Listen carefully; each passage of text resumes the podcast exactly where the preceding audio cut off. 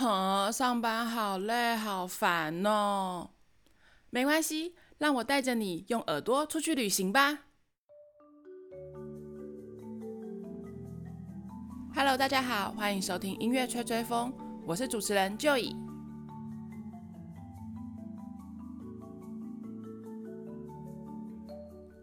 不久之前，我们讲过波罗的海三小国里的立陶宛首都维尔纽斯。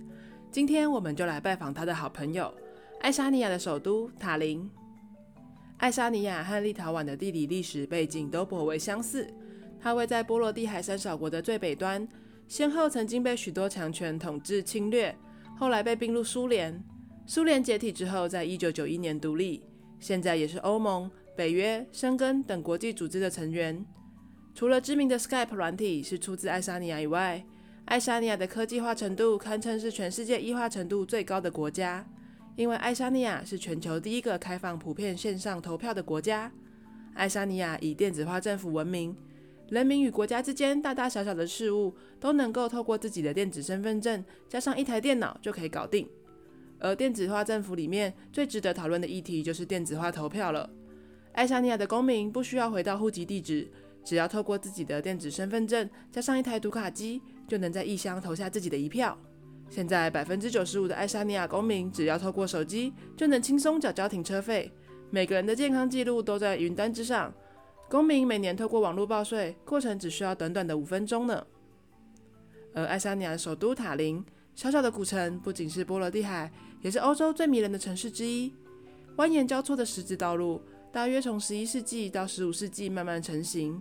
城内一座又一座的教堂、商人会所、民宅，还有谷仓，也几乎都是以原貌维持至今。各种建筑因为受到各国文化影响，也有不同的风貌。走进塔林老城区，就如同走进了欧洲中古世纪的场景。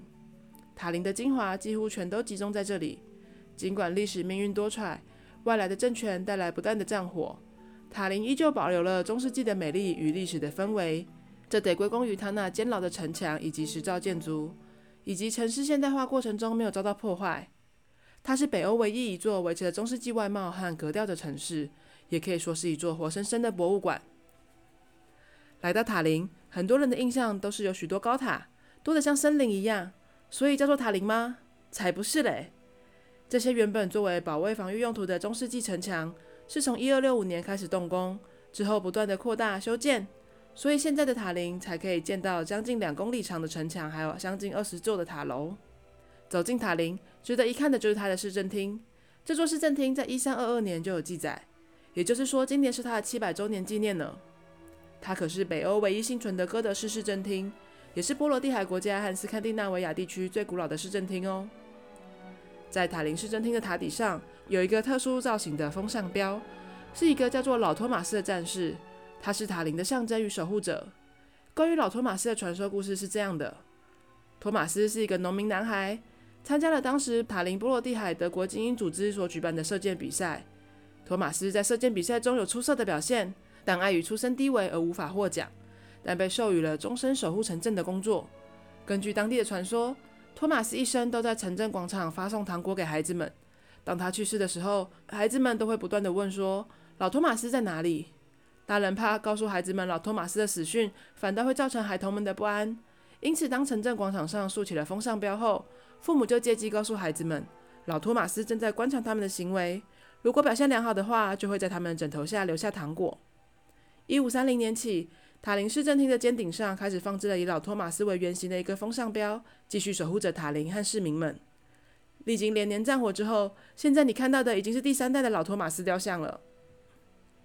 位在市政厅广场的东北角，有着一间全欧洲最古老，而且目前仍在营运中的药局。连以前的俄国沙皇也曾经在此订过药品。这间药局当初由 Burchard 家族经营，这个家族祖传十代，家族里的人大多接受过良好的教育，不只是药师，还会身兼医师。最后因为继承人身体孱弱，家族男丁通通病逝之后，由外人接手。如今这间药局仍在营业中，但是贩售的是现代的药品。不过也有展示一些有趣的医药展，包括蛇皮药水、木乃伊饮品，还有独角兽药粉等等。由于爱沙尼亚曾经被俄罗斯帝国统治过，于是，在塔林有着这么一座二世的东正教教堂，叫做亚历山大涅夫斯基教堂。它是十九世纪俄罗斯帝国时期所建造，居高临下的地理优势可以俯瞰整个塔林，具有军事的监视用途。它也是塔林最大且具有最宏伟穹顶的东正教圆顶大教堂。亚历山大涅夫斯基大教堂具有典型的俄罗斯风格，共有五座装饰金色双十字的洋葱圆顶，正面装饰黄金镶嵌的圣母与圣子像。教堂曾经多次拆除以及翻修。爱沙尼亚独立的时候，人们认为俄罗斯帝国的建筑风格不适合塔林，曾进行拆除作业，但又引起强烈的抗议。因此，在一次又一次的拉锯之后，最后在一九三七年完成了翻修，使外观变得更具有爱沙尼亚风格，而后才没有继续拆除计划，也成了我们现在所看到的样子。而二零二零年上映的好莱坞大片《天能》，片头炸毁的基辅歌剧院，其实是在塔林拍摄的呢。而爱沙尼亚有着全球规模最大的合唱庆典——爱沙尼亚歌唱音乐节。十九世纪中叶，爱沙尼亚人的民族意识逐渐觉醒，于一八六九年举办第一届爱沙尼亚歌唱音乐节，希望透过最古老、最直接的方式，也就是歌唱，来凝聚人心，唤起爱沙尼亚人对自身文化以及语言的认同。第一届爱沙尼亚歌唱音乐节于象征文化知识中心的大学城塔尔图举办，前几届举办的地点与时间都不固定。直到第六届起才确定坐落首都塔林。一九二零年，爱沙尼亚第一次独立之后，音乐节定制每五年举办一次，为期二到三天。一九六零年后，固定于能容纳数十万人的大型户外场地塔林歌唱场举行。一九八七年，有一万人聚集在塔林歌唱场，高唱倍尽的国歌和爱国歌曲，揭开独立运动的序幕。隔年九月，三十万人在塔林歌唱场唱歌集会，要求独立。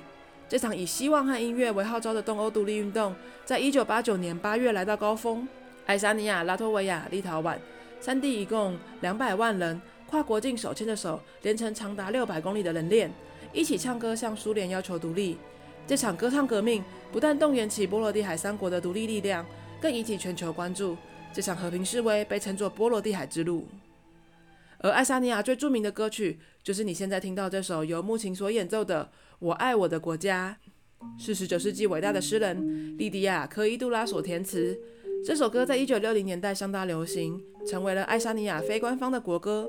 现在每届的爱沙尼亚歌唱音乐节都会约有四万名合唱团员一起合唱这首歌，想想就非常感动呢。所以就让我们一起来欣赏看看吧。今天我们节目就到这里告一个段落啦。我自己非常喜欢塔林，想要再去一次。波罗的海这三个国家都是一个非常值得探索的国家呢。如果你喜欢我的节目的话，欢迎上脸书 Enjoy Studio 粉丝专业帮我按赞分享，上面随时都有节目的最新资讯。也欢迎你把这个节目推荐给你身边喜欢音乐、喜欢旅游的朋友们，让我们一起来分享世界的美好。现在每个月我也会跟吃好的友善耕作举办跨界艺术讲座，从音乐讲旅游、讲生活、讲节气、讲饮食，希望让你我生命都可以更加丰富呢。